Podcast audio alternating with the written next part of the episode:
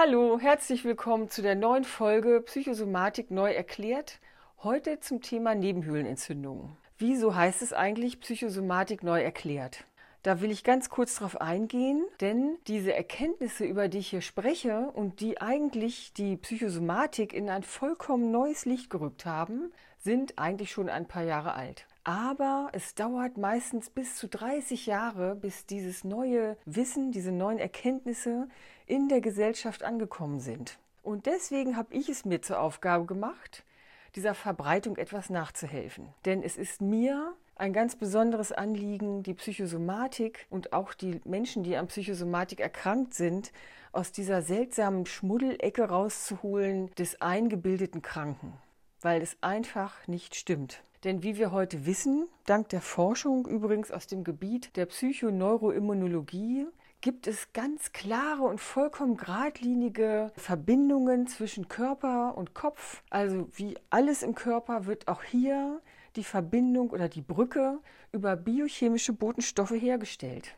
Und das heißt, wir wissen heute, niemand kann sich eine Krankheit einbilden oder niemand kann äh, rechtzeitig krank werden.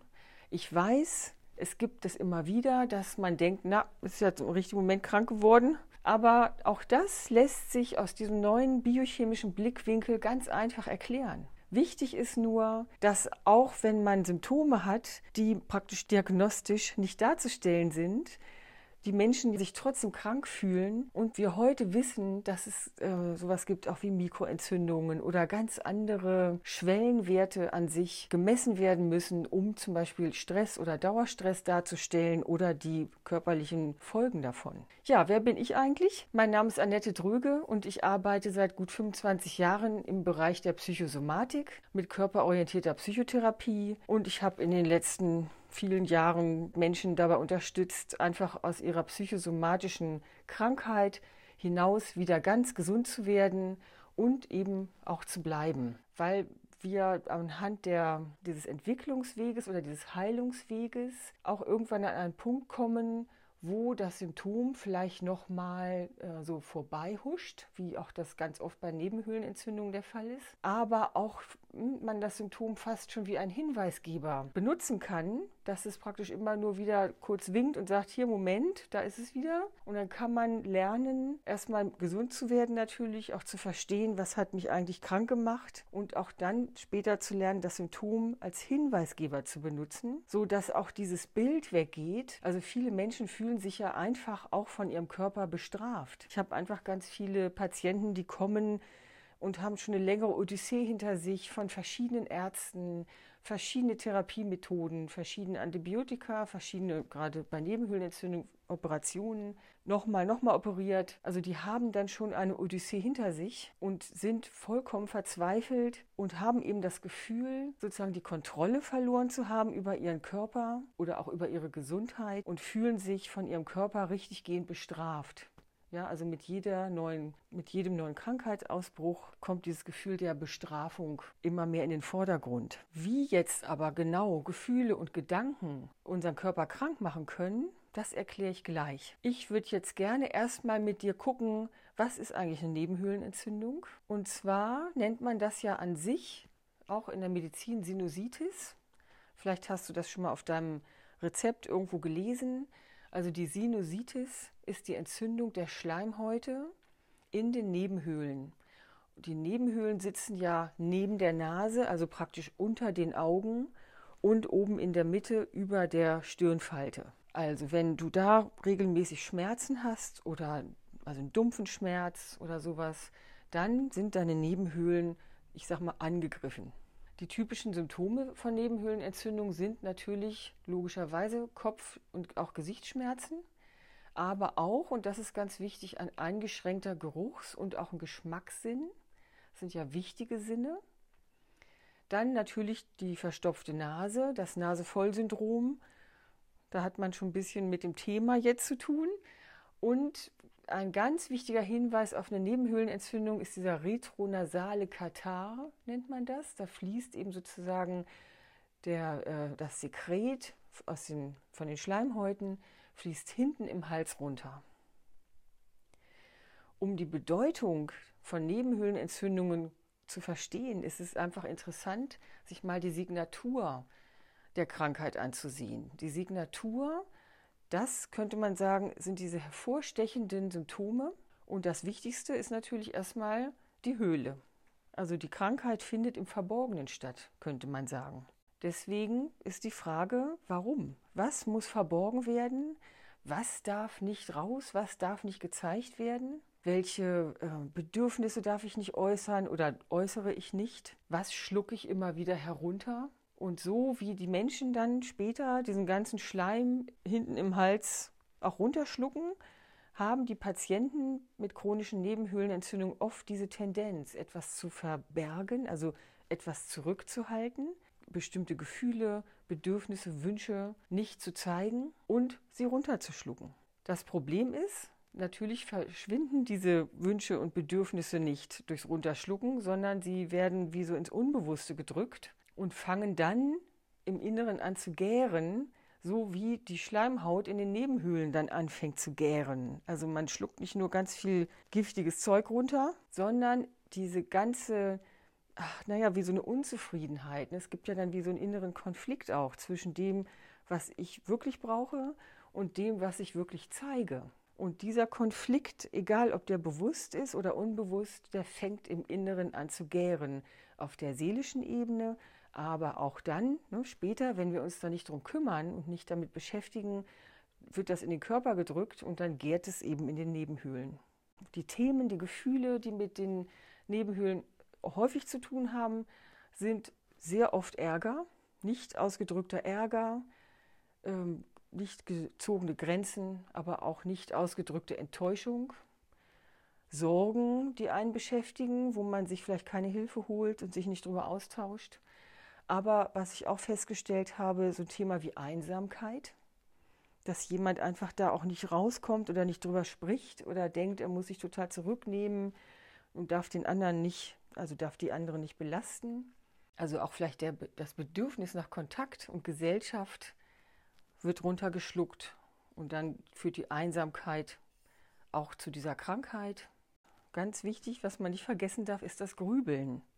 Ich habe das eben schon gesagt, gerade äh, die Menschen, die in meine Praxis kommen, die schon einen längeren Weg hinter sich haben mit psychosomatischen Krankheiten, fühlen sich ja oft sehr ohnmächtig. Also man kann fast sagen, die leiden dreifach. Die leiden an der Krankheit, die leiden an dem Gefühl von Ohnmacht, dass sie diese Krankheit nicht in den Griff kriegen. Und diese Ohnmacht, die führt ganz oft zu Grübelschleifen, dass man sich dann selber versucht zu bewerten oder zu korrigieren. Oder natürlich häufig ist es dann eher auch eine Abwertung. Und das Dritte ist dieses Gefühl des Versagens. Das habe ich ganz oft, dass dann Patienten kommen und sagen, ja, die anderen sind immer alle gesund, nur ich bin immer krank. Das ist natürlich auch ein absoluter Antrieb fürs Grübeln.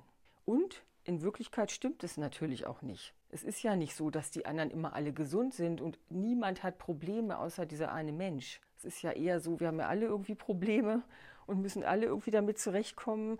Und der eine hat dann vielleicht Nebenhöhlenentzündung, der andere kriegt Migräne oder hat eben Magenschmerzen. Das Entscheidende ist ja, einen anderen oder einen gesünderen, einen besseren Umgang mit bestimmten Gefühlen und Bedürfnissen zu finden, damit wir das nicht in den Körper drücken. Ich sage immer, uns in die Tasche stecken und dann das Leben sozusagen im Fluss bleiben kann. Noch ein ganz wichtiger Punkt bei den Nebenhöhlenentzündungen sind die Kopf- und Gesichtsschmerzen und die Einschränkung von Geruchs- und Geschmackssinn. Man kann sich vorstellen, dass diese Schmerzen und diese Einschränkung der Sinne im Grunde dazu führt, dass es wie so eine Art dämpfenden Schutzhelm gibt. Ja, also die Menschen, die krank sind, sind so ein bisschen wie abgeschnitten vom Rest der Welt. Also viele, die ich kenne oder auch betreut habe und betreue mit Nebenhöhlenentzündung, die gehen dann noch ganz lange arbeiten, so ganz tapfer, gegen an.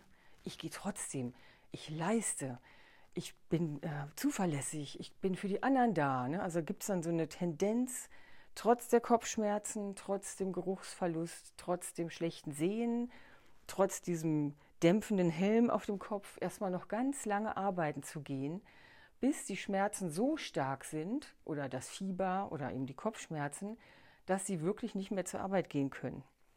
Also da gibt es ganz oft so ein, wie so einen Heldenkampf dass man trotzdem noch zur Arbeit gehen kann. Ja, und da hilft natürlich dieser Helm, weil man eben nicht mehr alles mitkriegt. Ne, der Helm ist, der schirmt einen ab, der schneidet einen ab, aber auch von diesen Sinnen, von Geruch und Geschmackssinn, die sind ja an sich sehr wichtig. Also Geruchs- und Geschmackssinn äh, sind ja zwei Sinne, die sehr stark mit unserem Gefühlsleben verbunden sind. Ne, vielleicht ist es dir auch schon mal aufgefallen, dass gute Gerüche einen instinktiv anziehen. Also gut riechende Menschen, aber Blumenwiese, Wald. Ne, also es gibt so ganz tolle angenehme Gerüche, da sind alle Leute sofort beflügelt und happy und fühlen sich angezogen oder dahingezogen und gleichermaßen instinktiv reagieren wir natürlich auch auf schlechte Gerüche, auf verdorbenes Essen, auf eklige Sachen oder auf Menschen, die wir nicht riechen können. Also eigentlich sind diese Sinne wie Geruchs- und Geschmackssinn total wichtig im Leben. Wenn man aber mit einer chronischen Nebenhöhlenentzündung rumläuft, hat man da keinen Zugang mehr zu. Das Gute ist, dass man sich dann auch mit bestimmten Sachen nicht auseinandersetzen muss. Man braucht keine Grenzen zu setzen, man braucht nicht drüber nachdenken. Und ein wichtiger Punkt, mit diesen ganzen Schmerzen ist es dann für diese fleißigen, eifrigen Menschen viel einfacher, sich dann auch abzugrenzen. Ne, wenn man dann so krank ist, dass man nicht mehr richtig gucken kann und das ganze Gesicht wehtut, der Kopf wehtut, vielleicht auch die Ohren oder so, dann hat man ja irgendwie auch endlich das Recht, sich abzugrenzen. Und diese Dämpfung macht es einem leichter, sag ich mal, auch die anderen zu enttäuschen. Ja, also das ist ja genau dieses Thema, da komme ich gleich noch ein bisschen genauer zu mit den Bedürfnissen. Das gucken wir uns gleich noch genauer an. Aber erstmal an diesem Punkt ist es wichtig, dass die Dämpfung dem Betroffenen auch hilft, andere, also sich abzugrenzen und andere zu enttäuschen zum Beispiel und sich das sozusagen zu trauen, weil die Krankheit ist ja dann so stark und der Schmerz ist so stark, dann geht es ja nicht anders. Also kann man sagen, dass der Körper die Funktion übernimmt. Der Körper nimmt den Leuten das ab. Der Körper macht die Grenze, der Körper zieht den Schlussstrich und sagt bis hierhin und nicht weiter. Und genau das ist, was den Menschen vorher eben total schwer gefallen ist. Jetzt ist die Frage, habe ich eben schon angedeutet, wie können eigentlich Gefühle oder Gedanken den Körper krank machen? Und das lässt sich jetzt durch ein ganz faszinierendes Forschungsergebnis der Psychoneuroimmunologie super erklären. Es ist nämlich so, man hat festgestellt, dass der Körper nicht nur auf äußeren Stress, wie jetzt beim Autounfall, Bus verpasst oder Stau oder so, ne, oder wenn man sich äh, streitet, also nicht nur auf äußeren Stress reagiert der Körper mit der biochemischen Stressreaktion, sondern auch auf inneren Stress. Innerer Stress, das ist sowas wie eben, was ich schon gesagt habe, Sorgen, Ängste, Enttäuschungen, so innere Konflikte, aber auch Grübeln, also negative Gedanken, was ja auch eine ganze Menge inneren Ärger erzeugt und inneren Stress sodass der Körper natürlich auf die Weise viel mehr Stress erlebt, als wir bewusst wahrnehmen. Also ne, wenn der Körper auch bei äh, finanziellen Sorgen, bei ähm, inneren Konflikten, ob wir unserem Partner, unserer Partnerin was sagen dürfen oder sollen, ob wir die um etwas bitten können oder nicht, äh, wenn wir uns Enttäuschungen verkneifen und runterschlucken oder eben unsere Einsamkeit runterschlucken. All das erzeugt trotz allem ob es uns bewusst ist oder nicht, diesen biochemischen Stress. Und was bedeutet das? Ganz kurz nochmal ein Ausflug in diese Stressreaktion. Das ist ja schon bekannt jetzt inzwischen. Das ist die Flucht, also Kampf- oder Fluchtreaktion. Das heißt, es werden ähm, Stresshormone ausgeschüttet, also hauptsächlich Adrenalin, aber auch andere Stresshormone, die dann wiederum dazu führen, dass der Blutdruck ansteigt, die Verdauung wird abgeschaltet, die Durchblutung der Arme und Beine wird verbessert. Ähm, es gibt eine unspezifische Aktivierung des Immunsystems, sodass mehr Immunzellen durchs Blut patrouillieren und es wird auch reflektorisch die Muskulatur angespannt. Vielleicht kennst du das auch von dir, wenn du in Stress kommst, dann machen alle so, ne? also spannen das Zwerchfell an, atmen nur noch ganz flach und ähm, ja, die Atmung wird einfach massiv eingeschränkt. was ja auch eigentlich nicht schlimm ist. In einem Moment von Stress, Kampf oder Flucht ist es überhaupt kein Problem. Es muss aber wieder abfließen hinterher. Und eine stressige Reaktion braucht 72 Stunden, um wieder abzufließen. Das heißt, sie braucht viel länger, als wir gedacht haben. Eine Nacht reicht überhaupt nicht, um sich von einem stressigen Ereignis zu erholen. Diese Verspannung der Muskulatur führt im Dauerstress dazu, dass die Muskulatur, man könnte sagen, immer enger wird. Also wenn die Muskulatur nicht zwischendurch die Möglichkeit bekommt, sich zu entspannen und wieder zu lösen, ne, kann man sich vorstellen, dann fängt der Stress im Körper an, sich zu stapeln und die Muskulatur wird immer enger. Und das ist auch ein Punkt, der die Nebenhöhlenentzündung begünstigt, wenn jetzt im Schulter-Nackenbereich die Muskulatur sehr verspannt ist, dann verspannt sie sich ja auch wie mit ins Gesicht hinein. Und das bedeutet dann aber auch, dass diese Bereiche schlechter durchblutet werden oder dass auch die Lymphe schlechter abfließt. Und das heißt, es ist nicht nur äh, weniger Durchblutung hinein, sondern auch weniger Entgiftung hinaus. Und das kann natürlich dann alles so einen chronischen Prozess befeuern. Das Wichtigste ist natürlich, wenn man Stress hat, immer wieder für die Entspannung zu sorgen.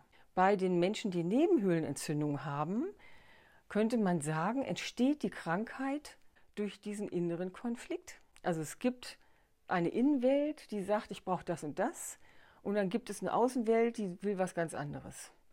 Und besonders Menschen mit Nebenhöhlenentzündung, die sich nicht trauen, für ihre Wünsche und Bedürfnisse einzustehen, führt das zu einem furchtbaren inneren Konflikt. Hin und her, darf ich das, soll ich das, darf ich das nicht? Was natürlich dann auch wieder zum Grübeln führt und das sozusagen wieder das Grübeln, also die negativen Gedanken befeuern, außerdem wiederum auch die Stressreaktion. Also man hat dann sozusagen doppelten Stress. Man ist einerseits hat man Stress, davon wird man krank und durch das Grübeln kommt noch eine Schicht Stress obendrauf sodass die Krankheit erhalten bleibt oder immer wieder kommt. Ja, viele werden ja dann erstmal krankgeschrieben und können sich dann zu Hause regulieren, also in der Ruhe und in dem Abstand von den Kollegen kann man ja oder auch in der Familie, man zieht sich ja dann erstmal zurück, kann schlafen, kann sozusagen das Ganze verdauen, wenn es jetzt ein aktueller Konflikt war und kehrt ja dann erstmal erholt zurück an den Arbeitsplatz. Wenn sich aber dann dort am Arbeitsplatz oder eben auch im Privatleben dieser Grundkonflikt nicht klären lässt, dann kommt eben die Nebenhöhlenentzündung immer wieder. Und dann gibt es diesen, äh, sag mal, diesen Kreislauf von Nebenhöhlenentzündungen, Antibiotika und vier Wochen später kommt die nächste Nebenhöhlenentzündung, weil diese Grundkonflikte, diese emotionalen Konflikte immer noch viel zu wenig von den Ärzten betrachtet werden und in die Behandlung mit reingenommen werden. Und solange die nicht gelöst sind, bleibt der Stress im Körper hängen. Deswegen arbeite ich in meiner Praxis mit körperorientierter Psychotherapie, sodass man eben nicht nur darüber redet, sondern dass man auch den Körper ganz konkret in die Therapie mit einbeziehen kann und auch dann vor Ort schon direkt den Stress wieder lösen kann. Das ist einfach ein ganz wichtiger Punkt. Man kann sich vorstellen, der Körper braucht immer wieder die Gegenpendelbewegung. Also wir brauchen auch Stress und wir brauchen Herausforderungen und Aktivität und dann brauchen wir aber genauso die Ruhe, Pausen, die Abwesenheit von Unruhe und die Erholung. Und in diesen Zeiten, wo der Körper, das Nervensystem in die Gegenpendelbewegung schwingt, kann der Körper sich reinigen, sich erholen, kann das Nervensystem die Psyche und die Seele können alles verarbeiten, was wir erlebt haben. Der Körper wird entgiftet und das Immunsystem äh, patrouilliert ja praktisch immer durch den Körper, aber in solchen Momenten massiv oder wird eben sehr aktiv, äh, wird entgiftet und es werden auch so ähm, Zellen entdeckt, verändert sind, sodass auch Krebs vorgebeugt wird, wenn wir uns genug Ruhe gönnen. Ja, um nun gesund zu werden, ist es ganz wichtig, sich selbst zu hinterfragen. Ja, erstmal zu verstehen, warum fällt mir das eigentlich so schwer, meine Bedürfnisse zu äußern? Warum fällt es mir so schwer, Ja oder auch Nein zu sagen? Ich habe einen Patienten in meiner Praxis, das ist eine sehr anschauliche Geschichte. Der kam eben wegen Nebenhöhlenentzündungen in die Praxis, hat sich schon direkt selber über seinen Grübelzwang beschwert. Hat schon gleich gesagt, er hat diesen Grübelzwang Und er ähm, hat selber die Beobachtung gemacht, dass er so lange über Sachen nachdenkt, bis er überhaupt nicht mehr weiß, was er machen soll. Und er findet dann auch nicht in so ein Bauchgefühl zurück oder in so ein Gefühl, wo er dann fühlt, so ja, das mache ich jetzt. Und wie ist es dazu gekommen? Also bei ihm war es jetzt so, er hatte eine Mutter mit einer Angststörung, er hat eine Schwester und er. Ähm, der Vater war viel weg und die Mutter war auch sehr herzlich und sehr liebevoll, hatte aber eben immer wieder Panikattacken und Angststörungen, sodass er schon als kleines Kind oder beide, seine Schwester und er, schon als kleines Kind gezwungen waren eigentlich, sich zurückzunehmen, weil die Mutter, wenn sie in diesen Angstzuständen war, natürlich mit diesen kleinen Kindern überhaupt nichts anfangen konnte. Das heißt, er hat auf einer sehr tiefen Ebene gelernt, seine Bedürfnisse zu unterdrücken. Das hat jetzt im Erwachsenenalter dazu geführt, dass, wenn ich ihn gefragt habe, was möchtest du denn, dann konnte er, also er konnte seine Bedürfnisse gar nicht spüren. Er hatte praktisch sogar durch diese schwierige Lebensgeschichte verlernt, seine Bedürfnisse wahrzunehmen. Und dadurch war es natürlich für ihn ganz schwierig zu wissen, was er will. Und er konnte eben über das Denken, über das Grübeln keine Entscheidung treffen. Keine tragfähige Entscheidung. Und so haben wir einfach daran gearbeitet, welche Gefühle jetzt da in seinen Nebenhöhlen auch sitzen hauptsächlich. Das ist ja auch eine Art, also sehr viel Ärger gewesen, auch die Enttäuschung und auch die, also wie so eine Angst. Er hat das mal erzählt, als er dann mal wieder, da hatten wir schon eine Weile gearbeitet, er war dann mal wieder zu Hause und war irgendwie oben im Badezimmer und hört unten diese Stimme seiner Mutter aus diesem Angstmodus und spürt, wie sich in seinen Nebenhöhlen, ich weiß nicht, ob das überhaupt möglich ist, aber er hat das so wahrgenommen, als wenn sich die Schleimhaut zusammenzieht. Und gut, wir haben natürlich sehr viele Muskeln und so weiter im Gesicht, also es kann gut sein. Er spürte praktisch die Angst vor diesem Wahnsinn seiner Mutter in seinen Nebenhöhlen. Und das war für ihn einfach nochmal ein ganz wichtiger Moment, wirklich zu spüren, wie tief das in seinem System saß. Und wir haben dann einfach ganz viel mit diesen Gefühlen gearbeitet. Wir haben auch ganz viel mit so einer nährenden Körperarbeit gearbeitet, wo sich auch der Körper dann einfach und das Nervensystem sich entspannen kann, Wärme und Halt bekommt, sodass sein Gehirn praktisch was Neues gelernt hat. Es hat gelernt, ich darf darüber reden und hinterher bekomme ich diese haltgebende Körperarbeit. Also ich bin sicher, ich bin willkommen. Und so hat sich dann im Laufe der Zeit dieses ganze Muster in ihm, sage ich mal, gelockert. Er hat dann immer mehr geübt, seine Bedürfnisse zu äußern oder seine Grenzen zu setzen. Und glücklicherweise hatte er auch eine Freundin, die da mitgezogen hat. Denn für sie war das so, dadurch, dass er mehr da war, dass er sich mehr gezeigt hat, war er natürlich in der Beziehung auch mehr präsent.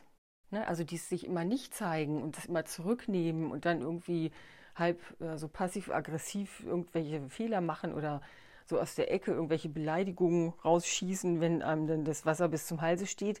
Das ist ja in der Beziehung viel anstrengender, als wenn einer einfach geradeaus sagt, was er will oder was er nicht will. So war die Freundin dann auch eigentlich dankbar, dass er immer präsenter wurde und spürbarer auch für sie.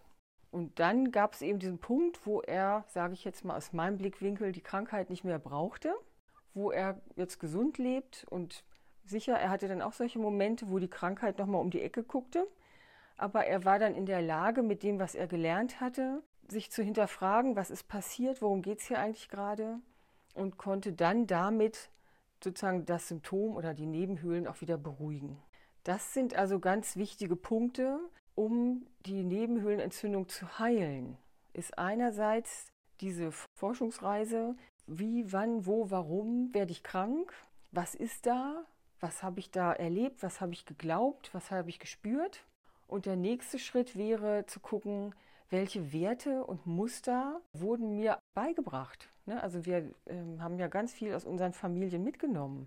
Welche, welche Gefühle oder Bedürfnisse waren in der Familie tabuisiert? Was durfte nicht gesagt werden? Gab es jemanden vor dir, der auch immer zu Nebenhöhlenentzündungen hatte? Und wie ging es dieser Person? Also das sind so die Ebenen, wo man jetzt oder wo du jetzt forschen kannst. Erstmal deinen Alltag erforschen und dann diese Muster, diese inneren Antreiber auch, die vielleicht verhindern, dass du dir Pausen gönnst, dass du einfach mal irgendwo spazieren gehst und deinen Stresspegel senkst. Das sind ja dann Glaubenssätze. Da ist ja dann die Arbeit mit den Glaubenssätzen gefragt. Und als letzten Impuls will ich dich noch einladen, über deine Bedürfnisse mal nachzudenken oder deine Bedürfnisse aufzuschreiben. Und das geht am besten, oder ich fand das auf jeden Fall sehr inspirierend. Es gibt ja diese Methode der gewaltfreien Kommunikation. Und die haben so ganze Listen mit Bedürfnissen, gesunden, berechtigten, guten Bedürfnissen, die jeder hat und die auch jeder erfüllt bekommen sollte. Und in diesen Listen könntest du dich mal durchgucken, äh, da gibt es auch eine Liste, wie man sich fühlt, wenn die Bedürfnisse erfüllt werden und eine Liste, wie man sich fühlt, wenn die nicht erfüllt werden. Das kann man bei Google finden und das könntest du benutzen, wenn es dich interessiert, um einfach mal zu gucken, wo du gerade stehst. Wenn du jetzt schon mal anfangen willst, dein Symptom zu erforschen, kann ich dir anbieten, auf meiner Internetseite gibt es ein Symptomtagebuch, das kannst du dir kostenlos runterladen und damit erstmal die ersten Schritte machen, dein Symptom zu erforschen, die Umstände deiner Krankheit zu erforschen und auch die Umstände deiner Gesundheit. Alles andere über meine Arbeit findest du natürlich auch auf meiner Internetseite. Und äh, du kannst da auch gerne ein kostenloses Vorgespräch bei mir buchen. Wenn dir mein Podcast gefallen hat, dann würde ich mich freuen, wenn du es likest oder abonnierst. Und dann sehen wir uns zur nächsten Folge wieder. Alles Gute und gute Gesundheit.